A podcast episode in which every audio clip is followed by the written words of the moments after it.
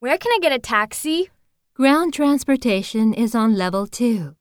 Is there an elevator around here? It's just outside the door over there. Thanks a lot.